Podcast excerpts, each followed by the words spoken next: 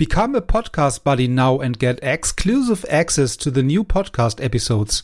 You can find more information about this on my website schulzekop.de. Welcome to this podcast.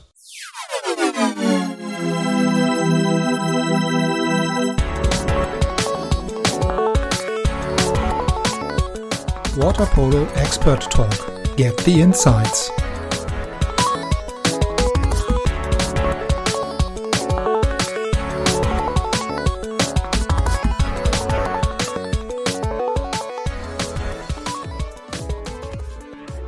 Yeah, so um, welcome to the podcast. So we have uh, today another international guest, or somehow also a, a German guest, I would say, um, Lukas Gielen. So welcome, Lucas, to the podcast. Um, thanks for, for taking the time today to join us today. Yeah, thank you so much for inviting me for this. I think it's really great that there's podcasts for water polo going on to spread more of the, the good news for our sport.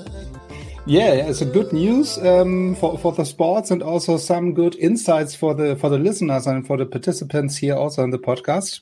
Um, and we, we, we, maybe at the beginning some information from yourself, maybe a little introduction by yourself about your person, um, story, water polo uh, career in the past, and what what are you doing today, so that we have little into yeah introduction uh, from, from from yourself.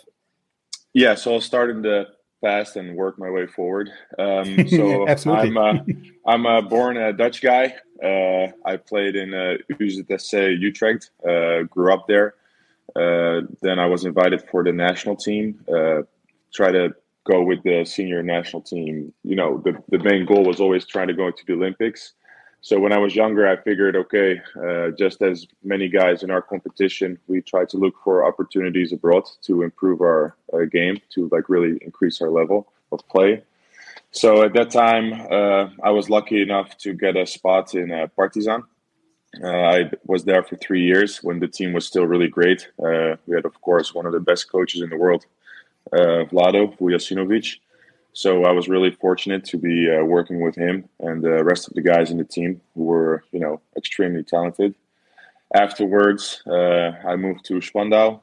Uh, I spent five years in Berlin. It was five really amazing years.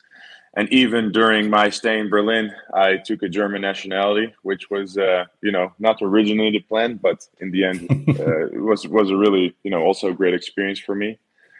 So actually, um, after I left Berlin, um, my wife uh, is from New York. So I've been going back and forth between the Netherlands and New York in the last uh, year and a half or so. Uh, still waiting on my visa to come through. But in the meantime, uh, yeah, I've decided to play for the Netherlands again. So uh, this European Championships, uh, we started preparations with the Dutch national team so I've been kind of going back and forth between uh, yeah national teams and as well uh, you know with club teams, which was really good.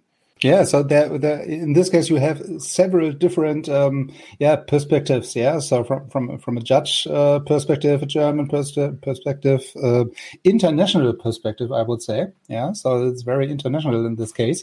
Um, but to, to, to start at the very beginning. So, uh, what what makes water polo so especially for, for you, or so special for you that you say, okay, um, as a kid, I see water polo in the TV or somewhere around my my hometown. Uh, what what was what makes water polo for you specifically so um, interesting so, special? Yeah, so for us, it was really a family sport. Uh, my parents played, my brothers and sisters played. Uh, I was uh, def- the defender in the national team, but also my cousin was defender in the national team. So for us, it was really uh, family oriented. So I just like loved the game. It was uh, fast, you know. You had to be strong. It was interesting. I don't like uh, games that are very static, so I prefer watching basketball over, for example, baseball. Um, so just being very active uh, in that that is what really is like eye catching for me. So traditionally, from home, uh, we all play water polo, and then when I was younger, you know, I was just really, I would say, uh, sports obsessed, especially uh, with the Olympics, and so that's kind of where always my drive came from. From okay, I have one big goal in my water polo career, and that's I want to try to reach the Olympics, and what do I have to do uh, to get there? Mm. And uh, yeah. yeah, so that's kind of how it started as a kid, just like loving the game, growing up in the pool, loving sports, you know, see, watching always the Olympics, seeing as that it's like, you know, the absolute, you know, pinnacle in an athlete's career. And I just, uh, yeah, kind of fell in love with that whole, you know, process, trying to figure out, okay, what can I do for myself, but also for my team to try to mm. achieve that. Yeah. So, and even when you say you have really the family background, then that uh, most of your family is uh, also playing water polo. Um, uh, that are there any any other players around um, during your time saying, okay, this is an idol for me or for, for you in this case? Um, that, that you say, okay, this is a guy I would like to to, to act like or to, to have a philosophy like like him, maybe. Yeah, I think growing up, so I started water polo a little bit later than most players around me. I only got invited to the young national team when I was 16 because before then I spent two years in the US. So for me, it was really eye-opening moment when I first got invited. Uh, you know, 16 is relatively late. Um, mm-hmm. I was really lucky that the coach at the time, Jan Antjes, who was also the national team coach, he was you know willing to give me a chance. So actually, you know, realistically speaking, when I was growing up, when I was younger, I was, you know, like the last player coming off the bench. And uh, but but but being in that kind of environment, I was when you know I was with a lot of players that were all a lot better than me. So just going to national team practices, seeing these guys who are all you know faster than me, stronger than me, you know, smarter than me. Uh, it was just like really kind of great to be around. And that's I think when I kind of start getting this mentality like you know you know when you're the smartest in the room you're in the wrong room it's kind of like the same with water polo that's when i figured okay all these guys are so much better than me i need to try to you know step mm-hmm. by step increase my level try to become the best in this team and then you know make a next step and make a next step and then just all the way until let's see how far i can take this and mm-hmm. uh, you know watching seeing how things went I got like you know lucky in my career with a uh, you know very good environments, very good coaches. Luckily, I stayed healthy. It helps that I'm uh, quite big. You know, I'm like two meters four, so so so that definitely helps in water polo. But um, yeah, yeah, yeah. So that that that that was just took like a yeah like a long time uh, to try to yeah every time yeah. increase like a little bit and a little bit.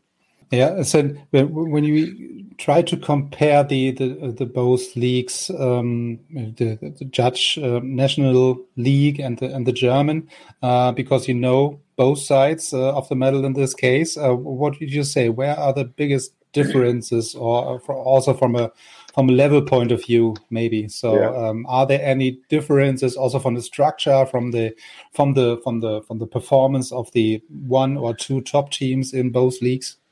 Yeah. So first of all, the Dutch league, everything is very even. So there mm. was 12 teams in the first league, but team, you know, the first ranked team until the I would say ninth ranked team, they can all beat each other every weekend. So every weekend the game is very important. If you lose points one weekend, it's going to hurt you, you know, a few months later on the roster to see how playoffs are going to go the overall level isn't as high as the best uh, two or three teams in Germany. But you know, in Germany, playing for Spandau, especially the first two years when I was there, uh, Hanover uh, had a good team at that time, but we were really much better. So we won the championship quite comfortably. But of course, uh, we just had uh, Spandau, Hanover, two uh, good Champions League teams on on that level. We were more, you know, internationally focused trying to play mm-hmm. well. And then, you know, the one goal was just, okay, guys, win cha- win the championship. Bundesliga winning is the only thing that's important, and all other games are almost more like practice games. I, I don't want to take anything away from uh, the other teams, you know, from in the league, because, for example, Duisburg did give us really tough games, uh, you know, but in the end, it was just us competing with Hanover and having one really heavy opponent in the league. It's much more different than mm. having to be there every single weekend. So yeah. that also that also meant a lot of differences for uh, training, for preparing for the games. Uh, you know the kind of hours you put in, how you work towards certain matches. You know, with us in Spandau, we were very focused on Champions League. And then one Hanover game was coming around, you know, we're very focused on that. Uh, and then other games, yeah, you kind of use it to go through as kind of a training way to, you know, practice the systems or you know stay in mm-hmm. shape, work. But in Holland, that was yeah, just a very different uh, feeling. Yeah, for, uh, yeah, and so yeah. yeah. so because also during the last couple of years, there was also um, the yeah the focus uh, from um, yeah or the focus only on the two top teams here in Germany yeah so which is uh, yeah. actually Spandau and um, and Waspo in this case but when you say uh, during your time in uh, you spent um, your years in, in Berlin there was really the main focus on Champions League and not really yeah so the, the, the Bundesliga is maybe daily daily work yeah? So daily business yeah. so yeah it's like daily business and it's like normal that you become champion. It's mm-hmm. just what expe- is expected of you. Like it's you know yeah. usually in the start of the season you know you have to make your goals. What do we want with the team? What are we going to do? But like it's not even a question. Guys with spandau we are the champion of germany. We need to behave as champions of germany. Every game mm-hmm. that we play you know we need to show that we're the best not by a little bit but by a lot and that kind of championship mentality that's just really ingrained in the you know Spandau uh, philosophy. I think uh, at the time you know Hagen Stamm has done a really great job. Uh, you know keeping the club on that very high level for a long time. Uh, we had a really fantastic coach, uh, Pera Kovacevic, who was really tremendous, super knowledgeable, super you know good personable coach, really good mm-hmm. with the players, really good with practice. But you know all the great players you have around you, plus a good environment like that, it just, you know, it's like, okay, the Bundesliga, we're just going to take care of business, win the championship. And then for Europe, that's like, you know, important. We want to really try to yeah. reach the final eight. Yeah. So, and, and I guess from from my point of view at the moment, there is a little bit change in the in the in the yeah, and the environment or in the possibilities and the options of Spandau in this case. Uh, yeah, so talking about Spandau because they have a really strong opponent during the last couple last couple of years with with um, Waspo. Yeah and um, they do or spend really big investment in, in players and in the team and in the environment in the development of the team um, so um, together with the white sharks also here in hanover so there are a lot of effort during the last couple of years um, from from Waspo yeah. saying okay we are here not only yeah. to to make any practice games. Yeah. So and um, yeah, give you the title uh, over to Berlin. Then this case, or we want to make yeah. also here some kind of history. And they really did. They really did. Uh, I mean, just look at the trophies. Uh, look at the games they beat us. I mean, us saying Spandau. You know, I still feel part of the Spandau family but they beat us, uh, you know, the last uh, two, three years in Super Cups and Cubs in the championship so they really they really invested in their team and it really showed. They brought uh, really great players. Uh, Jokic, yeah. you know, also started helping with coaching. You could see in their playing style that something changed. But uh, they just hosted so many uh, great international players. Then they had really great uh, German players. You know, Julian Real, Moritz in the goal. You know, Tobias Preuss. You know, these are all like you know some of the best players in the world. And uh, when you add with you know the international guys, you know Bilvean, Radovic, you know you'll have my my Dutch friend Jorn Winkelhuis who is there. Um, they just had a really well rounded team. So yeah, during my five years staying there, the first two years, you know, you had this okay, we're going to be champion no matter what. But mm-hmm. then all of a sudden, they made such a big investment. Uh, yeah, it, it, just became like a huge, huge struggle, like a huge fight. Like uh, every time we clashed, it was like a war going on. You know, like the, the, the, referees didn't really control the games uh, as well as you know could have happened. So every time there was a big escalation in the pool uh, between you know fights and just um, mm-hmm. yeah, it was just it was really those were really tough games to win.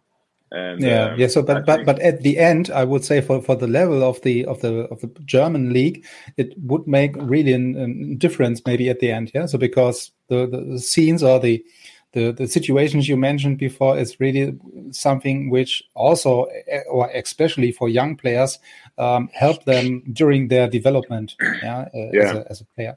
I, I, think I think that was something which was really good what we did in Spandau. So we had the core group, uh, a lot of uh, you know great international uh, players.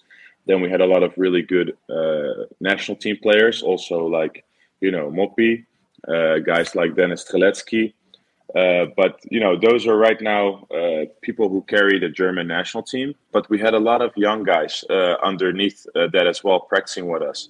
So even though we had a group of, you know, 13, 14 players, we always had five younger players, uh, you know, practice with us to try to build them up over the years. And I think that philosophy was okay, we want to have a flagship team, Spandau, to win everything. But at the same time, uh, I think, you know, Hagen wanted this pipeline of training, mm-hmm. the, having the young players to get them ready for the national team long term, to have them practice with, you know, a little bit older, more experienced, good international players with a good coach, and then they can learn from like an environment like that. It would have mm-hmm. been more. Di- it would have been much more difficult for those young players to train on that level if you only had German players in Spandau. So I think yeah. that really, I think that really changed the equation uh, for for the young players that they can, you know, learn off of the, yeah, international group. Yeah, yeah, so which is also then the, the, the benefit also for the national team, maybe uh, of of Germany, saying, okay, we have right now better developed or better trained um, young players coming to the national team, um, yeah. because they had the chance to train with these international stars yeah. um, at the at the, at the home base. I think it, that's a that's like a good comparison you can make with the Dutch national team. So they the Dutch national team trains together in, in uh, Zeist uh, that's where all national team players come to practice. So that's they work together, and that system works really well. But they don't have a club team where you can play with seven, eight, you know, foreigners from a very high level, play European games all year long, and then mm. learn from them. It's just like between the Dutch players.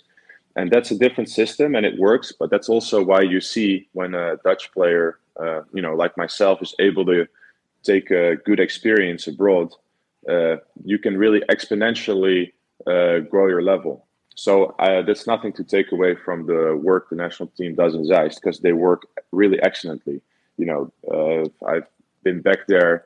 The, the the program is very professional. The the way how they treat the gym, the way how they treat the swimming, the water, the water polo. It's it's extremely structured, and it's the it's going very well. So you see a lot of progress with those players.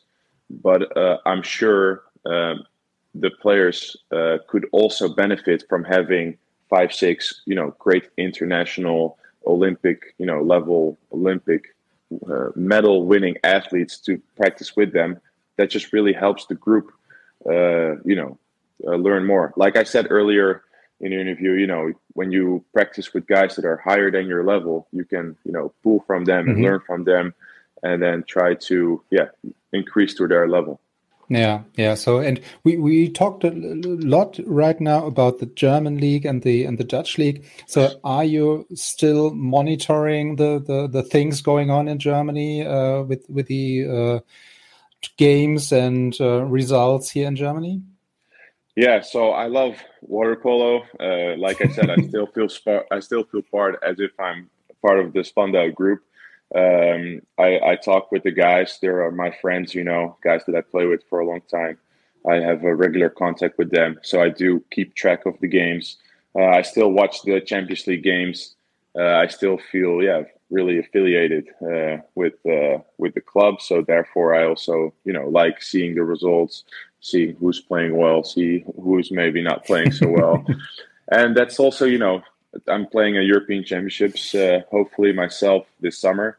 So I need to kind of keep track on how's everybody doing. So I'm watching the German national team now at the World Championships, how they're doing after yeah. big uh, restructuring. They're actually in our group, so uh, so it's going to be uh, interesting. But uh, yeah, it's it's uh, it's it's been really interesting to keep following the new developments in German water polo in the Spandau, but also in Hanover. There's going to be a lot of changes Uh, yeah. I think the most changes there's been in a few years. So I'm really curious to see what's going to happen next season. I think it's not so clear anymore. You know, it's going to be Hanover, Spandau, uh, you know, work with the national team. You know, there's the new coach. So um, before everything, well, you know, was going for many years, you know, some small additions, and then you know, step by step, you can kind of see what's going on. But now with all all recent changes, yeah, you're gonna have to kind of start from scratch and kind of prove uh, to see where you are. You know. Yeah, yeah. So, and ba based on the on the talk I had the chance to um, have with the um, uh, head coach of Germany, so he said also, okay, I need to to think more in the in the future. Yeah, so not only the the four years or the two years maybe um, until the next big event or big tournament. Um, saying I need to to have also younger players and many many more young players uh, on the on the good level or on a higher level, um, that we have not only a, a, team of, let's say, 15, 16, 20 people on 20 players. So we need a lot more young players saying, okay, I would like to, to play water polo for Germany and I do everything I, I need to do to do that. Yeah. So, and um, that's, that's really the plan. Um, then here behind all the restructuring efforts right now. Yeah. So, and um, that's that's really the, the only way I, I think we, we can go at the moment. And um, but you mentioned also the the, the European uh, also World uh, Championship right now in Budapest um, or in Hungary. Um, you mentioned that you're also following the games of Germany. So what do you think about the current results um, from the from the um, previous games right now? Um, so yeah, Germans had you know tough group. Uh, yeah. two years. it's not easy. yeah, two years ago we also played uh, in Gwangju uh, with uh, you know against Japan, Italy, and uh, who else in the group. But uh, yeah, we had we had a really great result. But just if you look two years ago to the team today, there's only you know three or four players from the mm-hmm. from the old team who are still there. So there's been a huge change. So I think the mindset of the new team just needs to really be, like you say, about the development. About uh, you know, we have always these uh, Olympic cycles, so this is really great experience for them to take to the European Championships, to take to next year, uh, maybe again for World Championships for them. So they really need to start growing together. After restructuring, you know, it's hard to take a really good result right from the start, especially with a mm-hmm. young team and I think you also see that in their games. Sometimes they, you know, play excellent, and uh, sometimes you know it's a little bit a little bit less. So the game is really fluid for them, which is uh, normal for a young team. You know, to have ups and downs. For example, the game against Japan, they came down by a lot, and then they still made a great comeback, mm-hmm. which is actually also very German-like. Us Dutch people you know, always say, guys, these Germans, they never give up, you know. And uh, even if you're up 10 goals in the fourth quarter, they will come out swinging, trying to still win the game, which doesn't make any sense. But that kind of mentality, it's, it's, it's, really good, you know. So, and I, I actually, I really appreciated that while I was playing for Germany myself. Uh, just, you know, never to give up, always to keep working. Um, and I think I think you can see that these German values they still exist in the team today. Um, and uh, yeah, just I know a lot of the guys I practiced uh, played with them for a long time. Um, so I think they're going to be yeah going to be doing really well, uh, you know, long term. But I think short term, it's going to be yeah. difficult to form the team uh, to yeah reach a high level quickly. Yeah, yeah, yeah. So, and which is also, from my opinion, somehow the biggest challenge is to to moderate these process um, over the next couple of years and saying, okay, we need to to to plan and to organize ourselves in long term, yeah, and not in short term. So and, and this to to yeah to moderate that and to communicate this to the broader audience is saying, okay, we need to do that due to whatever reasons, um, but we don't have to look really short term again, uh, like the last 10, 50 uh, years, whatever, um, that we need to plan long term yeah and have to to to have to to to work on the perspective for the young players and not really having saying okay we need to play the next olympics uh, or next european championships uh, and we need to to to, get any re good result. Yeah, and based on that, we need to to, to to to yeah to to play with the most experienced players. Yeah, and this is really a game changer or a mind change at the moment. Saying, okay, we play or we agree on play with young players based on the development and the long term view. Yeah, yeah, I agree with that. I think it's also a situation germany is kind of uh, forced in right now, uh, with a lot of uh, older guys retiring. Um, mm-hmm. But I think, um, like I said before, you know, Hanover, Spandau, even Duisburg, you know, these are clubs with a huge tradition, with uh, really good programs, uh, places where young players can really develop. You know, even uh, I know, you know, t- clubs like Potsdam, uh, where a lot of guys play, and they work really well. But um, yeah, these young guys, they just need, you know, more time and you need to be mm-hmm. patient. And that's so hard in sports. You always want to win today. but, yeah. you know, sometimes you need to just invest in the growth and, uh, you know, make choices for growth instead of choices for winning right now. Yeah, yeah. So, and this is exactly the point, uh, or my point. Yeah, saying okay, we need to communicate this that we we, we work on the perspective, um, and not really having necessarily the, the, the short term um, success. Saying okay, we need to plan for the future. Yeah, um, but um, let's come back maybe from from the future to the past again.